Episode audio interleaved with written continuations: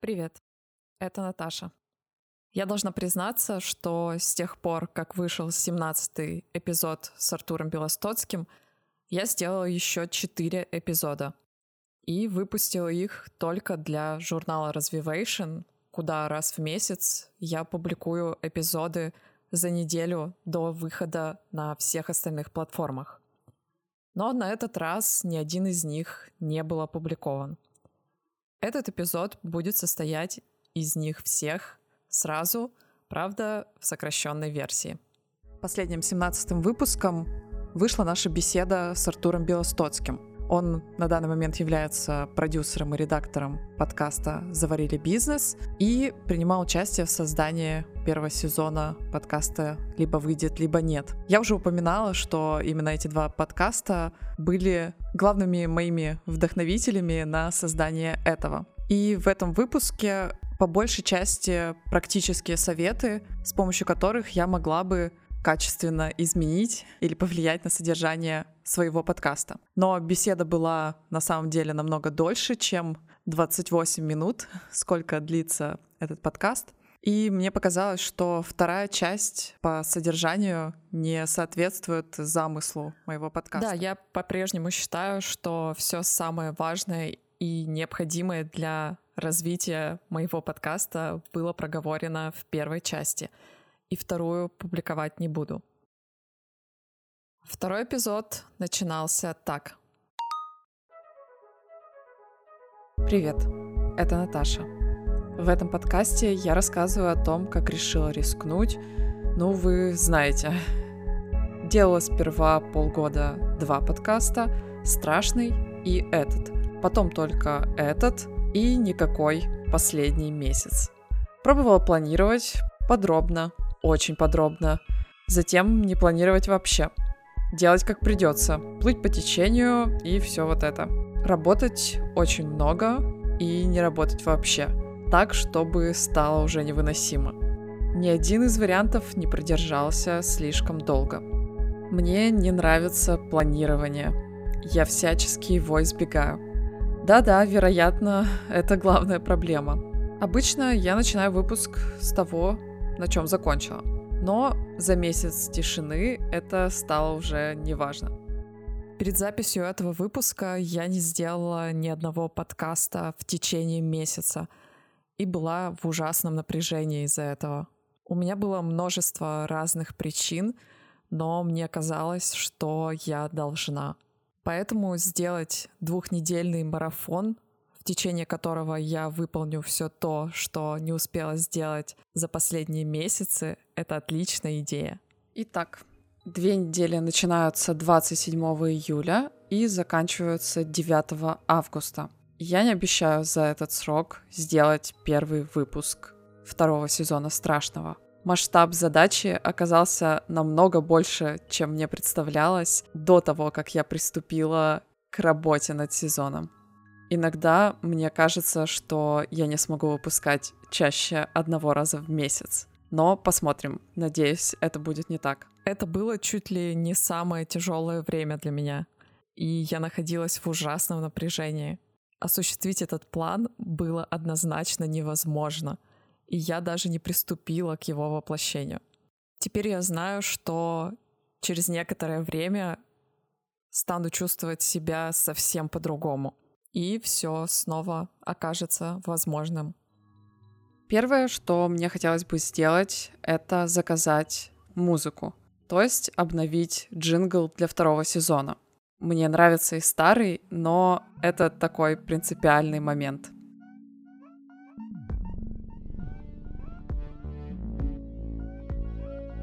Заказывать я ее буду в виде выпуска этого подкаста. Он выйдет на следующей неделе в среду. Да, этот план выглядит достаточно серьезно. Но кроме того, это всего две недели. Две недели, и можно освободиться от груза вины за то, что страшный подкаст до сих пор не выходит. Чтобы доказать себе, что я все-таки могу и что мне не страшно. В общем, да, это был целый выпуск бесконечных обещаний, подробный план, которого я была намерена придерживаться. Затем прошел еще месяц. Привет, это Наташа. Вы слушаете подкаст «Наташа делает подкаст». Пора признать, что у меня два подкаста о страхах, тревогах и сомнениях, где я достаточно тревожный человек с множеством страхов, неправильных установок и убеждений, пытается разобраться в этой теме. В этом и состоит главная причина того, что я до сих пор не потеряла интерес к этой теме. Тем более, что мне кажется, разбираться еще есть в чем. Второй сезон на этот раз точно начнется 1 сентября. Звучит смешно, потому что сегодня 1 октября. В нем я пробую самостоятельно разобраться в том, что же такое страх, чем он отличается от тревоги или фобий. Как так вышло, что в наиболее безопасное время, в которое мы сейчас живем, тревога занимает такое большое место? В новом сезоне не будет гостей. Он будет состоять из коротких выпусков, в которых я постараюсь сложить пазл из всей той информации, которую мне удалось получить от моих собеседников в первом сезоне из множества книг на эту тему, которые я прочитала. За больше чем полгода с этой темой у меня уже произошла профессиональная деформация, и я могу смотреть буквально на все через призму страхов. Кажется, что они повсюду и во всем. И эта тема продолжает казаться мне такой же интересной и бесконечной. Кстати, во вторник, наконец, вышел трейлер второго сезона страшного подкаста. А это значит, что в следующий вторник можно будет услышать первый эпизод. Такой принципиальный для меня вопрос, как смена джингла, продолжал зависать в воздухе, и в остатке этого эпизода я расскажу о том, как заказывала новый джингл. Оставайтесь с подкастом, подпишитесь на «Страшный», и надеюсь, что новый сезон вас не разочарует. Я пока вам записывала эти аудиосообщения, а, блин, вообще как первый раз э, поняла, что, ну, я, собственно, из них и сделаю выпуск новый. Надо было, блин, все сделать просто в обратном порядке. Сначала вам в аудиосообщениях рассказать, а потом выпуск делать. Вот я лошара. А, я хочу, чтобы э, новый джингл был похож на предыдущий. Э, в чем значит суть? Мне надо, чтобы вот этот вот звук, который монотонный, длинный, чтобы он был менее насыщенным, чтобы он был более мягким. У меня есть парочка примеров.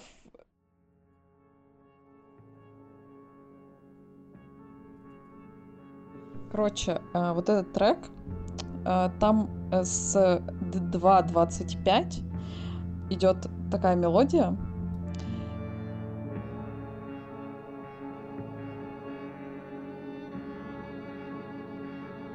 И она как бы классная.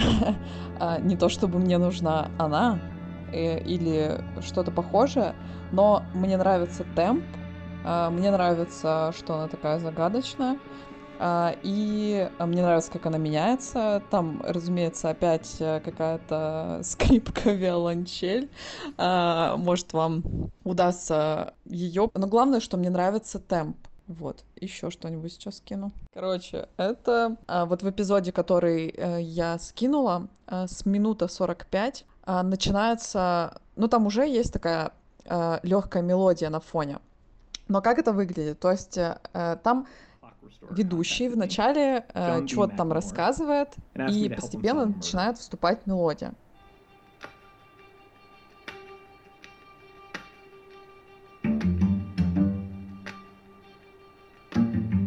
Потом вот начните слушать с 1.45, а потом он говорит, говорит, там еще какие-то вставки, потом мелодия затихает и нарастает, и он э, говорит представление.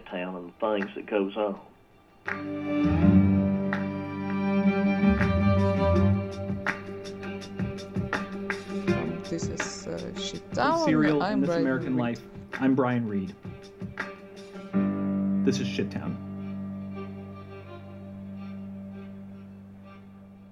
я думаю, что э, мое вступление будет выглядеть э, э, как-то так. То есть я сначала буду что-то говорить, э, может быть, какую-то историю я до конца не придумала еще. Э, может быть, какую-то историю или просто вступление, не представление. Не типа э, сразу с порога а, это страшный подкаст, а я что-то там говорю, и потом вот мелодия вступает, нарастает, и я говорю, это страшный подкаст, меня зовут Наташа. И рассказываю, что мы здесь делаем. Значит, э, в этом эпизоде э, там вначале просто болтовня двух мужиков, а потом э, где-то около минуты там начинает говорить ведущий. У него так тихонечко на фоне мелодия, потом она тоже развивается, раз, развивается, он там что-то заявляет, Gimlet Media, бла From Gimlet Media, I'm Saki Kanafo, and this is Conviction. А, и потом уже без него э, мелодия как бы заканчивается и проигрывается. Тоже прикольно. Мелодия, правда, правда, не очень нравится, но просто пример вот такого перехода, как, э, э, как музыка вот так украшает а, в вступление. Сейчас еще один пример. Welcome back to Gimlet Academy, the podcast about how to make a podcast.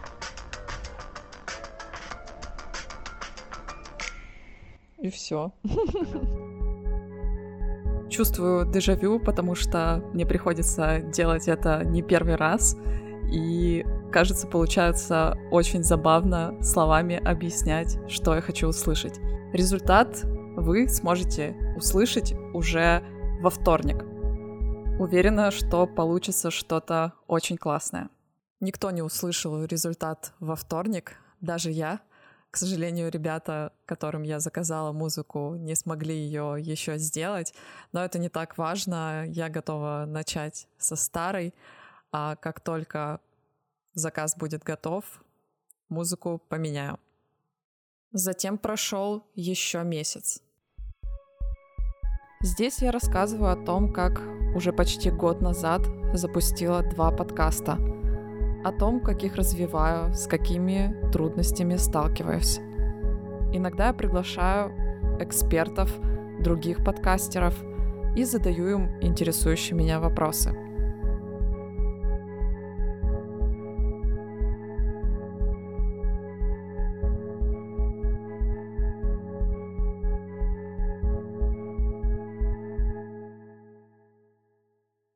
Когда я только начала делать подкасты и собирала всю возможную информацию, слушала других подкастеров, читала различные статьи, у меня сформировалось такое впечатление, что чтобы начать делать подкасты, нужно сперва пройти через определенный фильтр. Нужно обладать определенными качествами и следовать определенным правилам. Ну нельзя просто взять и сделать подкаст. Ну нельзя вот мое мнение вот такое. Оно может быть очень плохое для многих подкастеров, но нельзя вот просто взять и сделать. Все-таки мне кажется, что нужно к этому готовиться. Кстати, мне кажется, что самый кайф подкастов именно в том, что можно просто взять и сделать любой подкаст.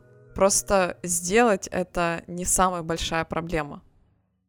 Второе, мне кажется, что не надо делать подкаст людям, которым глобально нечего сказать другим людям. И третье, наверное, тем людям, которые не готовы к длинному пути. Потому что так или иначе, для того, чтобы подкаст куда-то вообще взлетел или что-то с ним произошло, эм, нужно принять тот факт, что это будет долгая работа и кропотливая, и очень мега прям вот регулярная, настолько регулярная, насколько даже некомфортно. Самый большой дискомфорт у меня вызывала фраза именно «нечего сказать». Мне казалось, что любому человеку абсолютно точно есть что сказать. Уже сильно позже, когда у нас состоялся разговор с Артуром Белостоцким, я задала ему именно этот вопрос. Почему он в своих интервью часто упоминает, что ему самому было нечего сказать? Это казалось мне удивительным. И почему я говорю о том, что почему я не делаю, например, свой подкаст, почему я говорил, что я начал делать заварили бизнес, потому что мне самому нечего сказать. мне наверняка есть чего. Ну и по прошествии там двух лет э, занятий подкастами у меня накопилось. А, но нужен человек, который поможет все это вытащить. То есть э, в случае с, завар... с «Заварили» я выступаю этим человеком. То есть есть люди, которые от природы хорош... хорошо рефлексируют, они хорошие рассказчики, им э, они могут сами себе задать вопрос и сами на него ответить. А, я, например, не могу. Mm-hmm. Мне, мне, мне нужна помощь какая-то. А, когда ты мне задаешь вопрос, мне легко тебе дать на него какой-то ответ. А если мне никто его не задавал, мне сложно поставить его перед собой. Следующее утверждение, которое меня взволновало, было о том, когда нужно прекращать заниматься подкастом. Если совсем не получается, лучше бросить выпуски на 15 наверное, максимум, может быть, даже раньше. Если что-то из этого получается, вы можете просто продолжать это делать, наращивать себе слушателей, может быть, завести Patreon, потому что если у вас какая-то нишевая интересная вещь, и вы хорошо выражаете себя как интересный человек и специалист, потому что вам нравится, то какая-то у вас успешная жизнь с этим будет. Но, вероятно, в топах вы не окажетесь. Я понимаю, что я сопротивлялась и нервничала от этих высказываний именно потому, что мне казалось, что это все обо мне. Но когда Кристина Вазовский пригласила меня в свой подкаст «Кристина, добрый день», мне показалось важным сказать так. А у меня, кстати, такой вопрос. Ты вначале сказала, что вот ты слушала выпуски Кристины «Добрый день», и мы там что-то говорили с другими гостями о том, кому не надо заниматься подкастингом. А если бы я тебя спросила бы дать тебя какой-то список, кому не надо, по твоему мнению, заниматься подкастингом, или в каком случае, что бы ты мне ответила? Я бы ответила, что я не могу за других людей решать, нужно или не нужно заниматься подкастингом. Потому что, да, это в первую очередь так, что если ты хочешь и тебе нравится, то, пожалуйста, делай. И, кажется, ты тоже в курсе где-то говорила о том, что на любой подкаст, э, на любого человека там э, с дефектами речи всегда найдется своя аудитория. А если ему безумно нравится этим заниматься, то вперед, чувак, занимайся. Поэтому главное на самом деле не то, что другие думают, а как э, тебе в этом. Последние несколько недель мое очень ясное желание продолжать сменялось непониманием, что делать дальше.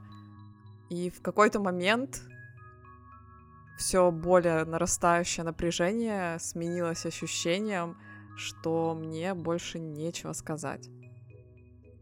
Я наконец поняла, что значит эта фраза «нечего сказать». Я пока не очень понимаю, как с этим справиться, и точка ли это, или наоборот возможность посмотреть на задачу иначе.